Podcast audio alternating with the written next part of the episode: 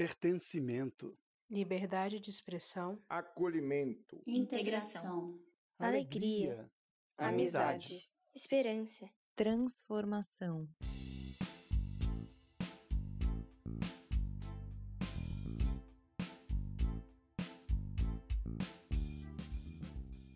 Esse é o impacto do CISV, educando e inspirando para um mundo mais justo e pacífico. Olá a todas, todos e todes. Bem-vindos ao CISV em Foco, o podcast do CISV. Eu sou o Rafa e hoje a gente vai dar continuidade aos episódios sobre os pilares educacionais do CISV, falando um pouquinho sobre diversidade. Bom, para o episódio de hoje eu tenho duas pessoas aqui comigo, que elas vão se apresentar já já, para a gente poder aprofundar um pouco mais nesse assunto tá? Se você não sabe nem um pouco sobre os pilares do CIS, eu aconselho que você volte dois episódios, porque eu e a Barbetes é, gravamos um episódio piloto explicando um pouquinho melhor quais são esses pilares e o que, que cada um deles está focado. Bom, então para a gente começar, eu vou chamar a Camis. Camis, se apresente, por favor, não é a sua primeira vez aqui com a gente, mas muitíssimo bem-vinda novamente. Oi, gente. Oi, Rafa. Então, eu sou a Camila, eu sou do CIS Salvador, Atualmente sou diretor de Relações Institucionais do CISI Brasil. Estou no CISI desde 2016, então já passei por algumas coisas, já fui líder, já participei de acampamentos, já fui do JB, enfim, e agora eu estou aqui, estou muito feliz de estar aqui hoje. E a gente também está aqui com o Kleber. E aí, gente, tudo bem? Oi, Rafa. Oi, Cami. É um prazer estar aqui falando com vocês. É, eu me chamo Kleber Santos, eu tenho 24 anos, sou de Manaus e faço parte do CIS há quase cinco anos. Massa, muito legal. Bom, é, o primeiro ponto que eu queria trazer para a gente aqui na nossa conversa, especificamente quando a gente fala de diversidade e regionalismo, eu queria entender um pouquinho qual é a relação de vocês com o tópico de diversidade. Bom, Rafa, a, a minha relação com a diversidade, ela começa com, eu acho que com o entendimento da minha sexualidade em si, né? Quando eu comecei a refletir, a entender melhor sobre a minha orientação sexual, é, e, que eu, e que era diferente né, dentro do meio que eu vivia, a partir daí eu comecei a refletir mais sobre esse tema. Então, é, por fazer parte também de um grupo minoritário, é, é, é entender também que diversidade é, dentro do contexto social é sobre a, a diferença de indivíduos, é, seja por etnia, raça, religião, geração, orientação sexual, cultura, gênero e por aí vai. Então, a partir desse momento, acho que lá nos meus 13 anos de idade, quando eu comecei a entender melhor, né, eu comecei a refletir mais e também a, a, a procurar saber mais dentro de, a, o tema diversidade relacionado não só à questão da sexualidade, mas também a essas outras vertentes. Minha experiência é muito parecida com a do Kleber, né? Eu me entendo como uma pessoa LGBT, eu sou mulher, é, então todas essas questões que vinham muito à tona fizeram eu ir atrás de entender algumas coisas, porque é assim, qual é a estrutura que faz ser assim, e eu fui entendendo outras, outras possibilidades de onde eu posso me encaixar. E eu entendi que, de fato, existe uma questão regionalista também, que minhas vivências me mostram que eu me encaixo em um grupo que é discriminado, deixando assim muito claro também que existe uma diferença, uma diferença muito grande entre preconceito e discriminação. Né? Então, estereótipos todo mundo sofre, todo mundo é, tem um padrão que tem que seguir, mas passa-se algo que reprime quando é uma discriminação. Então, eu fui entendendo quais eram as discriminações que eu sofria por ser quem eu sou, e eu entendi que eu estou dentro desse grupo da questão regionalista também. Bom, isso é muito importante, ambos os dois pontos da diversidade do regionalismo, e eu queria entender um pouquinho mais qual que é a relação entre esses dois pontos, da diversidade com o regionalismo na vida de vocês. É, como eu tinha falado antes, né, eu acho que a diversidade, dentro da diversidade temos muitos recortes, muitas pautas que podem é, se cruzar no meio do caminho, mas que separadamente formam um grupo, um, assim, uma identidade, digamos assim, e eu acho que é aí que entra o regionalismo, né? Então, óbvio, como eu falei, todas as regiões sofrem com estereótipos, mas quando vira uma coisa que começa a, a, reprimir, começa a ser visto como diferente, eu acho que é aí que a gente entra mais a fundo da diversidade, de tem um grupo ali que está sendo discriminado, tem um grupo ali que é visto como diferente, como exótico, como é, inferior muitas vezes, então eu acho que é aí que a gente começa a entrar nessa pauta de regionalismo dentro da diversidade, que é um a diversidade por si só eu acho que é uma coisa enorme, muito ampla, a gente pode ir para vários caminhos, mas eu acho que é nesse ponto que entra assim o regionalismo. Eu concordo com a Cami também. É, Para mim, a diversidade ela também é sobre características diferentes é, é, e muitas das vezes particulares de um, um, de um indivíduo, né? Ou de um grupo. E quando a gente começa a pensar em grupos assim, é, e, e, quando essas características se limitam a uma determinada é, localização geográfica, aí a gente pode entender também como regionalismo, né? Então eu colocaria, eu acho que o regionalismo como uma dessas vertentes também da diversidade, né? Assim como a gente pode pensar em geração, é, no caso da idade, né? Ou a questão da raça também, eu acho que o regionalismo é, se enquadra também dentro de uma dessas vertentes de diversidade. Muito, muito bacana. É, e eu agora eu vou entrar num tópico muito, assim, aprofundando, né, funilando cada vez mais nesse ponto que a gente está falando. Eu queria entender um, já um pouco um lado mais pessoal de vocês. Qual que foi o primeiro contato com essa xenofobia regionalista? Para quem está ouvindo a gente não sabe qual é o significado de xenofobia, xenofobia é esse medo, estranheza, vontade de afastamento de qualquer pessoa que seja é, de fora, inicialmente, né, de outro país, mas quando a gente fala de xenofobia regionalista, é esse preconceito com pessoas de outras regiões.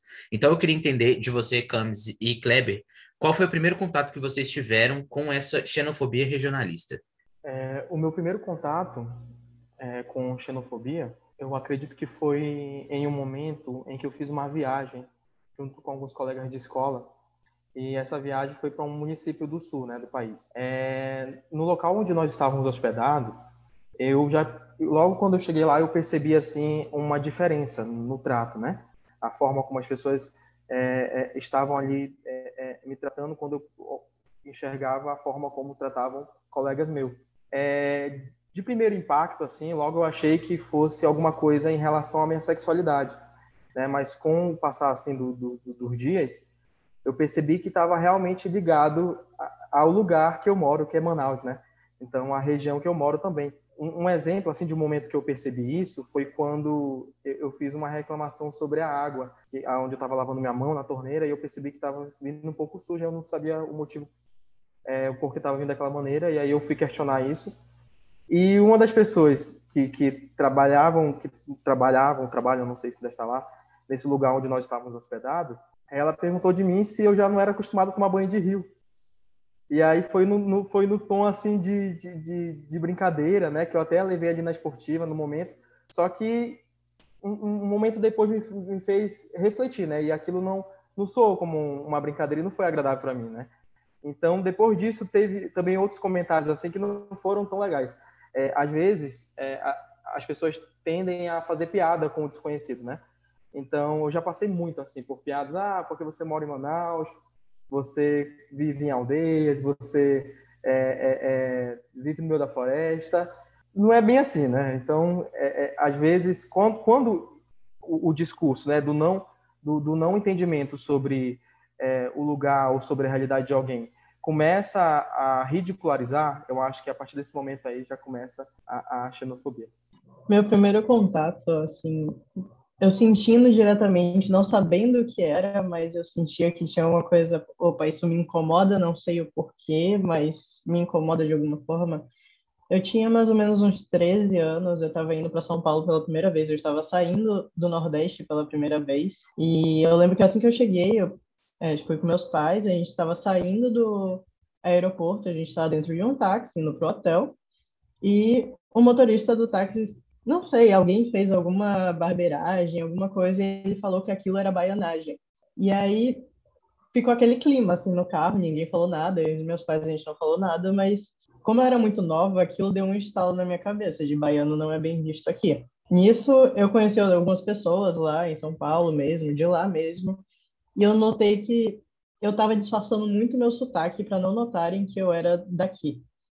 E quando as pessoas me perguntavam, eu falava que era daqui, as pessoas, poxa, você não, não tem sotaque. E isso me deixava muito feliz de, putz, estou conseguindo disfarçar bem de onde eu vim, não vou sofrer o que o, o, o motorista do táxi fez. Então, isso eu levei isso durante a viagem inteira, assim, eu disfarçava, eu ou quando alguém descobria por acaso que eu era daqui, tentava fazer aquela imitação genérica do sotaque nordestino, como se fosse um só, que acho que é o o que a gente mais vê, ou, ah, mas é, eu já ouvi uma vez, ah, mas você mora naquelas casinhas do Pelourinho, como se Salvador não fosse uma cidade complexa com prédios e uma civilização, né? Fosse só o centro histórico, que é o que todo mundo vê na TV, nas novelas, enfim. Então, eu acho que depois disso eu comecei a entender um pouco melhor que aquilo ficou internalizado em mim, virou uma, uma agressão que eu mesma estava internalizando, de preciso me esconder, não posso deixar descobrirem de onde eu sou. E a partir disso, quando eu parei de fazer isso, eu comecei a sofrer o que de fato eu temia que sofresse, né? Então, é, pessoas falando sobre sobre preguiça, sobre morar na, no sertão, sobre seca, ou que ah, eu amo amo Nordeste, eu vou para lá por causa das praias. Ah, vocês nem devem sentir vontade de trabalhar com tanta praia. Enfim, comecei a ouvir tudo aquilo que eu sabia que eu ia ouvir, mas quando eu era mais nova não estava pronta. E hoje em dia, assim, continua sendo chato, continua continuo não tendo paciência, assim, digamos assim, para ouvir essas coisas, mas eu já sei, já tenho uma consciência um pouco melhor para lidar com o que está acontecendo. Vale sempre lembrar que o CISV repudia toda e qualquer forma de preconceito, seja xenofobia regionalista ou com qualquer outro lugar do mundo, e qualquer tipo ou forma de preconceito não é nem um pouco bem-vindo no CISV. E a gente sempre trabalha de uma forma para educar a partir dessa, dessas existências e experiências, para que as pessoas possam entender que as diferenças nos fazem melhores ainda. Eu sinto muito desconforto ouvindo tudo isso. É, eu acho que estando dentro do CISV ou dentro dessa bolha que a gente se entende e acha tudo isso um absurdo, é, ouvir isso deixa a gente incomodado, né? E eu queria saber como que isso impactou a vida de vocês. Eu sei que no primeiro momento foi teve uma, um impacto muito negativo, obviamente, como vocês dois mesmos falaram. E eu queria entender um pouquinho a partir de que momento esse impacto é, trouxe para vocês uma necessidade de, pera, eu preciso falar sobre isso porque isso não está certo. Ô, Rafa, eu acho que nos primeiros momentos assim que eu, eu passei a passar por isso, né? É, eu acho que é, é meio aquele meme, né? Rindo de nervoso. Eu só sabia dar aquela risadinha assim, é, é, é, nervoso, porque na maioria das vezes sempre vem com um tom de, de piada, sempre foi assim, né? E aí, a partir disso, que eu comecei a desenvolver, como quando eu comecei a perceber que isso passou a me afetar de uma maneira que eu já estava começando a ficar ansioso, porque eu me, me preocupava é, com que eu ia vestir, o que, que eu ia falar, do que, que eu ia falar, né? Eu sempre quis levar com muito orgulho, né? A minha cultura, é, falar com muito orgulho da minha cidade, que eu amo muito Manaus e tem muita coisa legal. É, mas teve momentos assim que eu cheguei a pensar duas vezes o que, que eu falaria, né? Para não passar por isso novamente. Mas eu acho que hoje em dia o, o impacto maior que isso causa em mim é mais de querer poder é, levar informação, sabe? De aproximar, de, de levar o entendimento de que não é bem assim, né? É, sempre quando alguém chega com um comentário que distorce muito a realidade, né, do, da minha realidade, do que eu vivo, eu sempre, sempre tento tratar com empatia, né, entender também em que momento aquela pessoa está, de onde que ela é, né, que, que tipo de informação que ela teve acesso, e sempre tento também é, levar um pouco de informação. Eu acho que o momento que virou a chavinha, assim, para mim, até engraçado falar isso, mas foi no meu primeiro acampamento do CISI, que foi um acampamento nacional, e Salvador era o único lugar do Nordeste que, que estava presente naquele acampamento. Então, eu senti assim, putz, eu preciso representar a minha cultura, eu preciso representar o lugar de onde eu venho, porque por mais que seja um uma região com nove estados, a gente é a única representação mínima ali. Então, eu precisava me posicionar, eu precisava ter esse orgulho, ter esse reconhecimento de quem eu era para representar a minha cultura naquele acampamento. Então, a partir disso, virou uma chavinha na minha cabeça. Eu comecei a ir atrás, eu comecei a estudar um pouco mais de onde vinham esses todos esses discursos, essas piadas. Eu entendi que o buraco é muito mais embaixo, é muito mais fundo do que a gente acha. Tem raízes racistas, é, no caso do Nordeste, por, conta da influência é, africana aqui, no Norte, acredito, principalmente pela influência indígena. Então, tem, tem muitas dessas raízes de, em outros preconceitos, em outros recortes, como a gente estava falando antes, que vão levando a, a, vão evoluindo essas piadinhas e esses estereótipos. Então, entender isso foi um ponto muito forte para mim, porque eu tinha argumentação para para rebater essas piadas. Eu tinha, você sabe de onde isso vem? Você sabe por que você está falando isso? Você já parou para pensar no que você está falando e de como isso pode impactar não só uma pessoa, a pessoa que está ouvindo aquilo, mas reproduzir algo que que um sistema inteiro é, oprime e, e tenta envergonhar, digamos assim, né? Óbvio que também, como o Cleber falou, né? Tentar ter empatia de explicar, levar informação, mas eu acho que também tem casos e casos de tem gente que não está disposta a ouvir, tem gente que não está disposta, você pode falar e vai continuar reproduzindo as mesmas coisas, ou pior, às vezes com sotaque do Nordeste, você pode estar falando muito sério, a pessoa vai achar que você está fazendo piada porque seu sotaque é engraçadinho, é, então, enfim, eu acho que varia muito, mas eu tento sempre levar a, a perspectiva de por que isso é engraçado e você sabe de onde isso vem. Se a pessoa, se eu sentir que tem uma abertura ali para desenvolver um pouco mais isso. Muito massa. A gente sempre discute muito sobre esses temas nos acampamentos do CISI, principalmente em acampamentos nacionais, né, que a gente tem a oportunidade de ter essa interface com pessoas de regiões diferentes. Normalmente, a gente tem pessoas. Agora a gente vai ter a oportunidade de ter as cinco regiões, né, nos próximos acampamentos nacionais, assim que eles voltarem, e espero que seja logo. É, e, e, além de falar disso dentro do CISV, qual a importância da gente extrapolar a bolha cisviana e falar sobre xenofobia regionalista nos meios corporativos? Eu acho que principalmente a partir do momento que isso influencia de alguma forma no ambiente de trabalho, no, na contratação de alguém, na expectativa que você tem naquela pessoa para o que ela deve exercer simplesmente por conta de onde ela vem. Então, assim, um grande exemplo disso é pensar que a pessoa para ser bem sucedida, ela tem que sair de onde ela é e tem que ir para o Sudeste, ela tem que ir para São Paulo, tem que ir para o Rio, porque aqui não tem oportunidades ou porque aqui não tem oportunidade de desenvolvimento. Então, pensar que aqui é um local que as pessoas não conseguem se desenvolver e crescer e que por isso elas são menores do que realmente são, simplesmente por conta disso. Então, eu acho que entender a complexidade dos locais, entender que, apesar da cultura ser totalmente diferente, isso não influencia na capacidade de uma pessoa. Eu acho que também reproduzir essas piadinhas, esses estereótipos podem deixar um ambiente de trabalho, um ambiente de convívio no geral, não só de trabalho, muito mais propensos a não a pessoas não estarem confortáveis ali. Isso sim prejudica o desenvolvimento delas, não é de onde elas vêm, mas sim o que elas estão passando naquele ambiente, né? Então, eu acho que os ambientes corporativos, no caso que a gente está falando, ter, é, eles terem pessoas que estão cientes do que acontece, de que isso pode ser uma possibilidade, talvez não vindo diretamente de, de um chefe, de uma pessoa que está contratando, mas até de pessoas que estão ali no ambiente de trabalho, que são que estão fazendo até o mesmo trabalho que uma pessoa que veio de alguma outra região está fazendo, é tentar manter esse alinhamento de que não é bem assim, sabe? Eu achei muito legal a pergunta que, que vai para além, né, que fala sobre é, os ambientes, os meios corporativos, porque aqui em Manaus eu sou empreendedor e eu administro uma empresa no ramo vidreiro, né? E é, é bem importante entender e discutir também sobre isso dentro de empresas, não só porque é uma pauta que está muito evidente hoje, né? Eu, eu, eu, vejo muitas empresas utilizando isso no marketing, né? Como, por exemplo, no mês agora do orgulho, muitas empresas que falaram sobre diversidade, mas quando a gente vai adentrar o local ali, a empresa, a gente não consegue enxergar essa diversidade, né? Eles expõem uma coisa que na realidade não é.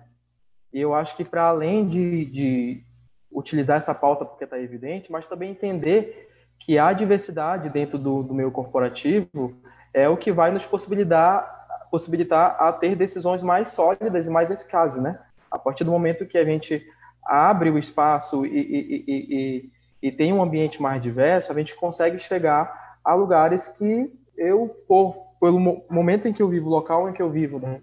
o que eu faço, a instrução que eu tenho, não consigo chegar. Então, a diversidade é totalmente importante para que a empresa consiga é, é, ter tomada de decisões mais sólidas e eficazes. Né? É, não adianta a gente querer criar soluções, né? Porque empresas, na verdade, criam soluções, né? Seja de serviço ou seja de produto. Então, não adianta eu querer é, criar uma solução de um serviço ou um produto para LGBT se eu não ouvir, né? Uma pessoa que é LGBT. Não adianta eu querer criar um produto para idoso se eu não ouvir uma pessoa que é idosa. Então, eu acho que parte muito disso, assim, de entender que a diversidade ela é totalmente importante né, nessa tomada de decisões. Eu gostei muito disso que você falou sobre ouvir e entender, porque eu acho que, primeiro, que foi um gancho excelente para a próxima pergunta que eu ia fazer, e porque a gente vê isso constantemente, de vamos fazer uma campanha para um grupo X e as pessoas que estão pensando nessa campanha, ninguém faz parte do grupo X e não presta atenção no que está fazendo. E muitas vezes a gente vê que as consequências são péssimas, né? Porque não houve um estudo, ninguém parou para entender a realidade. Então é, é muito interessante isso. É, e puxando essa, esse gancho de ouvir e entender, como que a gente pode fazer isso dentro do CISV é, para inspirar pessoas que vão viver essa experiência de ouvir e aprender dentro do CISV, mas para a gente poder fazê-las levar todo esse conhecimento para fora, né, para o dia a dia delas.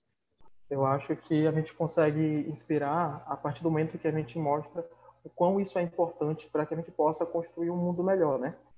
É, assim como o objetivo do CIS também, que é um mundo mais justo e pacífico, entender que a diversidade, né, e não não só a, diversidade como um todo, né, seja o regionalismo, seja a orientação sexual, é, seja a, a, a geração, as idades, né? Eu acredito que cada vez mais, com a globalização e com as redes sociais também, o mundo está de mais portas abertas, né? Assim, os países estão com as fronteiras abertas nesse sentido de comunicação. Então é muito fácil a gente hoje conseguir é, chegar em um outro lugar, fazer uma informação chegar em um outro lugar, né?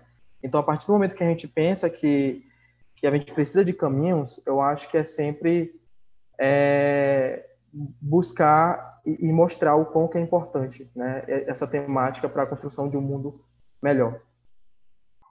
Eu concordo muito com o que o Kleber falou e eu acho que também parava para pensar que o Brasil é um país enorme, então a gente tem muita cultura que às vezes a gente não sabe que existe, que a gente não tem contato e às vezes o CISV ou qualquer outra organização é a oportunidade de ter esse tipo de contato. Então acho que é ir aberto a essa experiência, ir aberto a querer entender, querer aprender, porque como o Kleber falou, né, isso é muito importante para que a gente consiga chegar a um consenso de para onde a gente onde a gente está e onde a gente quer chegar. Então, eu acho que também às vezes a gente acaba olhando muito para fora do país, então a gente olha relações de xenofobia para fora com outros países e como lá fora eles veem o brasileiro, mas às vezes não se toca que isso pode acontecer dentro do próprio Brasil, considerando a, a dimensão do país. Então, eu acho que também, às vezes, olhar um pouco mais para a gente, para nossas atitudes, para o que a gente está reproduzindo, e levar isso para quero consertar, quero ir atrás, quero tentar melhorar isso, porque isso cria tensões, isso cria desconforto, isso, é, assim como o Cláudio falou, dentro de outros recortes, isso também causa desconforto, então, por que não principalmente pessoas que têm essas vivências de outros recortes, para pensar. Eu não gosto quando fazem uma piadinha sobre meu gênero, sobre minha orientação sexual, então por que eu vou fazer uma piadinha relacionada a de onde, aonde a pessoa está vindo e qual, qual a cultura dela? É, acho que sempre também, além do entender, né, do compreender, eu acho que para além disso também um respeito, né? Sempre, como a Cam falou, às vezes a gente tenta é, levar informação, né? Mas não é o suficiente. Então, o respeito é, é, é, naquele momento que o respeito entra, né? Se você, beleza, se você não concorda, ok, mas respeito, né?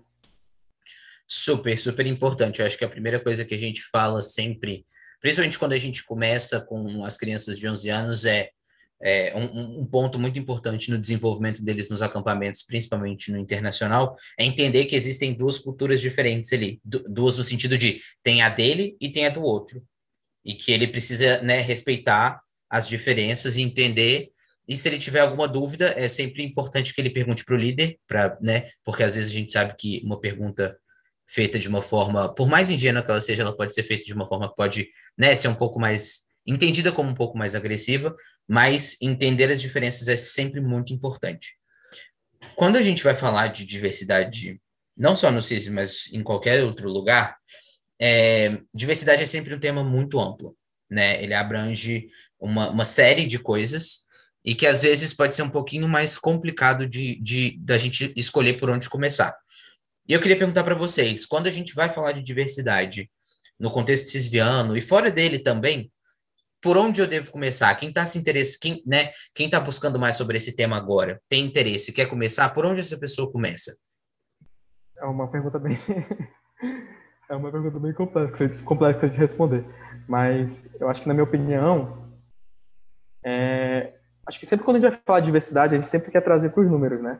Porque, enfim, existem muitos números aí no Brasil, inclusive sobre racismo, sobre homofobia, enfim, e sempre tenta mostrar o quão que é, é perigoso, né? O quanto que o não, a não, o não entendimento da, da, da diversidade pode gerar preconceito, que gera violência, enfim. Mas eu acho que para além disso, para além das, dos dados, da informação, eu, eu acho que é um pouco de exercício de, de empatia também e, e de compreender o, o, lugar, né? O seu lugar. Eu acho que falar também de privilégio é importante na hora de falar sobre diversidade. Eu acho que não é muito pelo caminho de ah, não é muito sobre culpa, né? Não é muito sobre ah, o homem branco, hétero, cis, enfim. Não é sobre isso. É, é sobre é, o quanto que a, a, a sua raça, a sua orientação sexual não te impediu de chegar a algum lugar, né? Não é porque ah, só porque eu tenho privilégios eu cheguei aqui, né? Ninguém escolhe, né? Ter privilégio. Mas eu acho que o foco acaba sendo muito isso. E na verdade a gente tem que entender que não é sobre os privilégios que eu tenho, que fazem a pessoa que eu sou, mas o quanto que Desculpa, gente, não estou conseguindo responder, mas eu vou tentar voltar o que eu queria, a mensagem que eu quero passar. É, quando eu falo sobre empatia,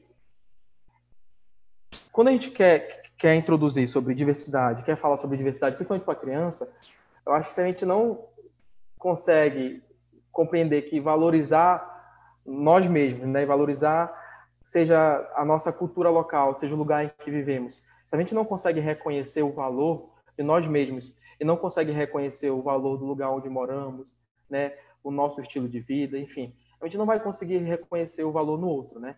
Então, eu acho que é um exercício de autoconhecimento, primeiramente, assim, é, de se conhecer, né, e conhecer o, o, o, a sua posição, para depois tentar compreender o outro. Né? Se você não conhece, vai ser muito difícil você conhecer o outro. E quando eu falei sobre privilégios, que é necessário falar sobre privilégios quando a gente fala sobre diversidade, porque é, muitas das vezes a gente eu já ouvi discurso de amigos meus que falaram: ah, eu não tenho culpa se eu nasci branco, hétero, né? É, enfim, é, não, você não tem culpa disso, né? Mas também, será que a tua orientação sexual te impediu de chegar onde você está hoje? Será que a, a sua cor dificultou para que você chegasse onde você chegou hoje, né? Então não é sobre isso, é sobre o outro lado, né?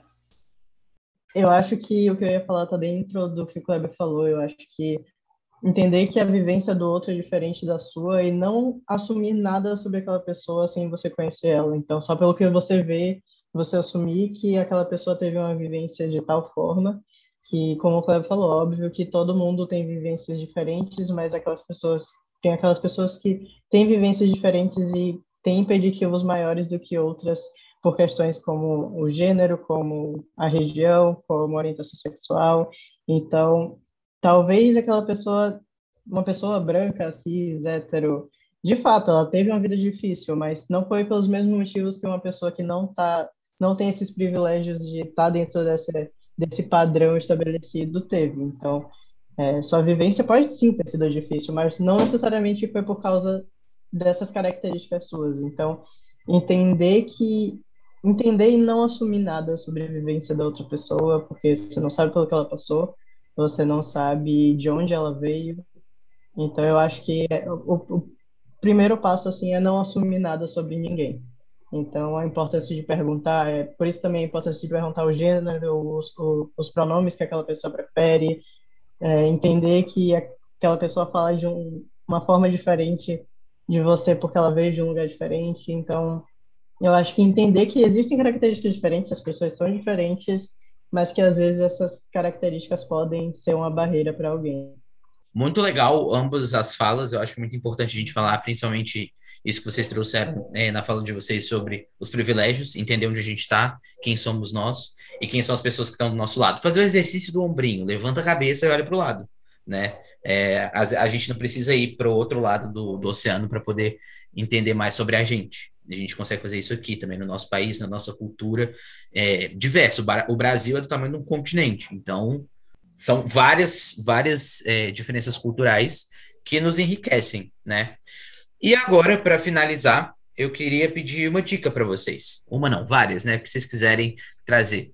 Que é, para quem está começando, né? Como a gente estava falando das pessoas que estão nesse início de engajamento com, com a diversidade, o que, que vocês aconselham que essas pessoas leiam ou vejam no YouTube, outros podcasts para ouvir? Enfim, dicas para essas pessoas poderem se aprofundar mais ainda nesse assunto.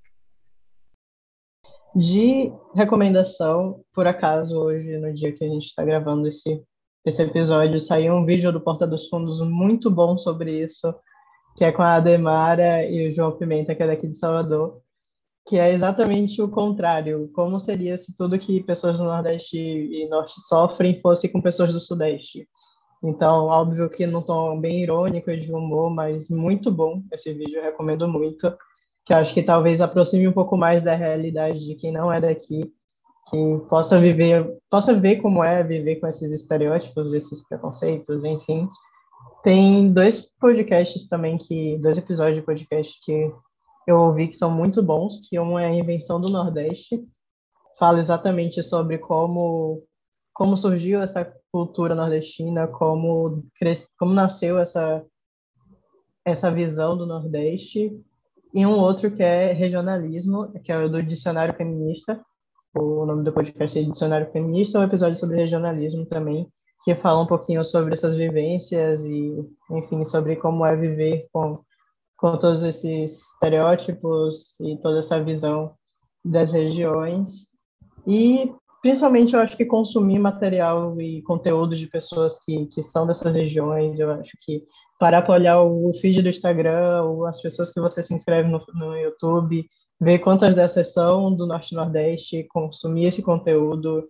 É, o, tem um humorista de Gama, que ele é humorista, mas ele fala muito sobre isso em todos os episódios de podcast que ele vai. Ele fala sobre como as pessoas falam para ele tentar disfarçar o sotaque dele, que ele só vai conseguir um papel grande em alguma coisa quando ele neutralizar o, o sotaque dele. Enfim, eu acho que consumir esse conteúdo vai, em algum ponto, vai vir esse, esse assunto, porque é uma coisa que as pessoas estão falando sobre, estão falando da vivência dela, então, em algum momento isso vai vir à tona e também a gente valorizar esses criadores de conteúdo também, que para a gente conseguir diversificar um pouco mais nossas visões. Eu assisti também o episódio que lançou hoje, Porta dos Fundos, né, sobre xenofobia. Nossa, achei muito da hora. É, é muito legal. E eu acho que também fala muito sobre esse exercício, né? De se colocar no lugar do outro, né? A gente muda, inverte ali os papéis e começa a entender o quanto é importante. Eu acho que nessa pegada cômica também, é, eu sempre assisto os vídeos do Vitor de Castro no YouTube.